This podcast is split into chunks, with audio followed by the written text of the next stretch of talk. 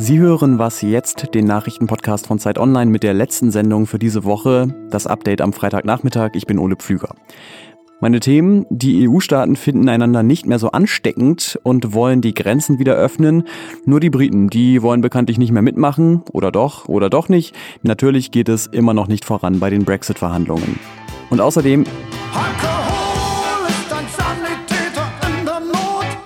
Wie verändert sich eigentlich der Alkoholkonsum in Corona-Zeiten? Das und mehr gleich nach dem Jingle. Der Redaktionsschluss ist 16 Uhr.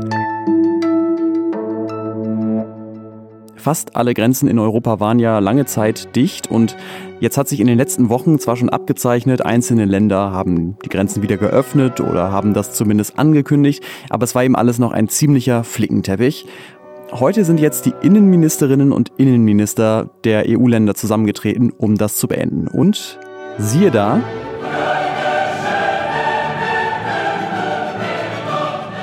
Ab spätestens Ende Juni soll es an allen Binnengrenzen des Schengen-Raums keine Grenzkontrollen mehr geben. Die meisten Staaten öffnen aber sogar schon vorher, also wahrscheinlich so Mitte Juni. Das hat Bundesinnenminister Horst Seehofer heute nach dem Treffen verkündet. Und mit der Beendigung der Grenzkontrollen erfolgt dann auch eine Beendigung der Quarantäne, sodass man beim Wechsel zwischen den Ländern in Europa auch nicht mehr in Quarantäne muss. Das heißt, es ist dann wieder die volle Freizügigkeit hergestellt.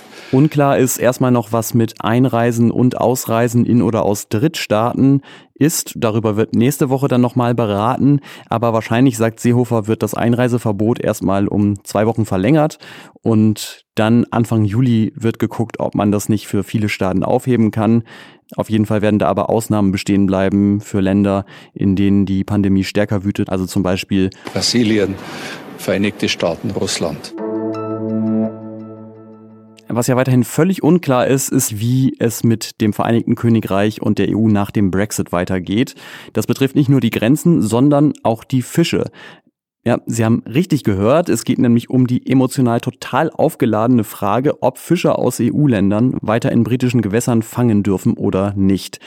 Die Fischerei hat ähm, zwar zuletzt nur 0,1 Prozent des britischen Bruttoinlandsprodukts erwirtschaftet, aber auf der Insel, auch auf großen, ist es natürlich wichtig fürs Selbstverständnis, was mit der Fischerei ist.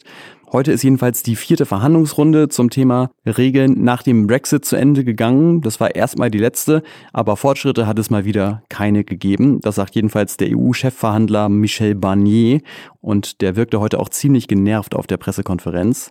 Round after round our British counterparts seek to distance themselves from this common basis. Vor allem, weil er eben sagt, die britische Seite, die würde Dinge fordern, die im Austrittsabkommen vom Oktober eigentlich schon anders geregelt waren. Neben den Fischen sind die wichtigsten Streitpunkte da, dass die Briten weiter gerne Zugang zum EU-Binnenmarkt hätten. Und dafür sollen sie sich aber eben auch auf EU-Regeln einlassen, zum Beispiel beim Thema Arbeitsmarkt oder zum wirtschaftlichen Wettbewerb. This is what together we chose to call the level playing field. Und Sie ahnen es, da hat man sich noch nicht einigen können. We are today very far from this objective. Mitte Juni soll es jetzt ein Spitzentreffen geben, wo dann die Kommissionspräsidentin Ursula von der Leyen und der Premierminister Boris Johnson besprechen, ob die Brexit-Übergangsphase verlängert werden soll. Naja, und bis dahin üben wir einfach alle diesen Zungenbrecher. Fischers Fitz, Fischers Fritze fischt britische Fische, britische Fische fischt Fischers Fritze. Und eigentlich auch ganz passend zum Brexit-Theater noch das hier. Der Bundesrat ist heute zusammengekommen und hat beschlossen, künftig ist es in Deutschland strafbar, EU-Symbole zu beschädigen, wie zum Beispiel die Flagge. Auch das Beschädigen von Flaggen anderer Länder wird härter bestraft als ohnehin schon. Der Bundesrat hat noch weitere Beschlüsse gefasst. Ähm, zu den wichtigsten. Eltern bekommen in der Corona-Krise zukünftig länger Geld vom Staat, wenn sie ihre Kinder betreuen müssen und nicht arbeiten können deswegen. Und die Gastronomie muss künftig nur noch 7 statt 19 Prozent Mehrwertsteuer auf Speisen zahlen. Und noch eine andere wichtige Neuerung, sogenannte Konversionsbehandlungen. Das sind Therapien, in Anführungszeichen, die vorgeben, Homosexuelle jetzt nochmal fette Anführungszeichen zu heilen. Die werden künftig bei Minderjährigen verboten und auch bei Volljährigen unter bestimmten Umständen nicht mehr erlaubt sein. Was noch? Einmal im Jahr rufen wir bei Zeit Online ja dazu auf, am Global Drug Survey teilzunehmen. Da versuchen wir mit Wissenschaftlerinnen und Wissenschaftlern zusammen herauszufinden, wann, wie oft und warum nehmen wir Menschen eigentlich Drogen, zum Beispiel Cannabis, Pillen oder Alkohol. Insgesamt 40.000 Menschen aus zwölf Ländern haben da seit Anfang Mai auch in diesem Jahr wieder mitgemacht. Und natürlich sind die Ergebnisse gerade jetzt besonders interessant, weil durch Corona sich in unser aller Leben ziemlich viel verändert hat. Sehr viele Menschen finden sich in ungewohnten Situationen wieder. Die Umfrage ist zwar nicht repräsentativ, also man kann jetzt nicht sagen, so viel mehr oder weniger trinken wir in der Krise, aber sie gibt eben doch einen interessanten Einblick in das Konsumverhalten von vielen Menschen. Linda Fischer aus unserem Wissensressort, die hat sich die Zwischenergebnisse für Deutschland angeguckt. Hi Linda. Hallo. Wie verändert sich denn der Alkoholkonsum der Befragten oder wie hat er sich verändert? Insgesamt ist es ein bisschen mehr geworden, obwohl ich jetzt nicht unbedingt einen radikalen Trend gesehen habe. Für etwas mehr als ein Drittel ist der Alkoholkonsum ungefähr gleich geblieben.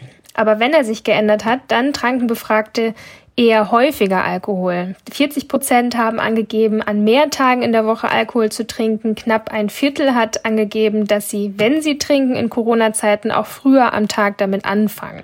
Ähm, und was sind denn so typische Gründe? Also es gibt ja Menschen, die trinken mehr, aber andere auch weniger. Was sind denn so typische Gründe dafür, mehr oder weniger Alkohol zu trinken jetzt in der Krise?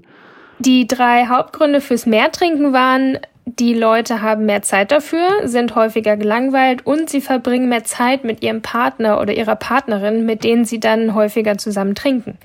Und wer in diesen Zeiten weniger getrunken hat, gab meistens an, dass einfach die Gelegenheit dafür fehlte und auch die Leute dafür. Das sind also wahrscheinlich dann eher Leute gewesen, die meist in Gesellschaft trinken, auf Partys oder in Bars. Und wenn das nicht geht, wie jetzt mit den Kontaktbeschränkungen, dann haben sie eben auch keine Lust, Alkohol zu trinken.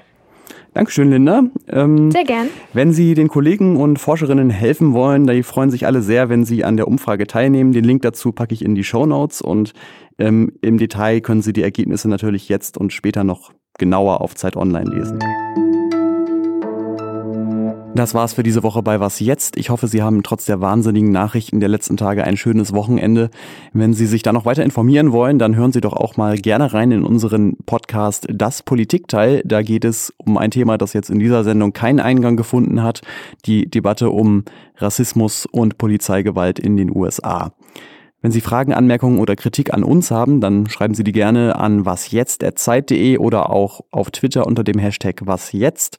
Ich bin Ole Pflüger. Bis zum nächsten Mal.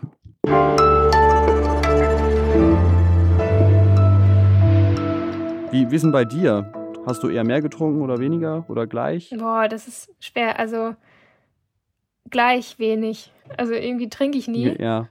Ja, ich habe also bei mir ist auch so das Gefühl, ich habe das Gefühl, ich habe vielleicht öfter getrunken, aber in der Summe dann weniger.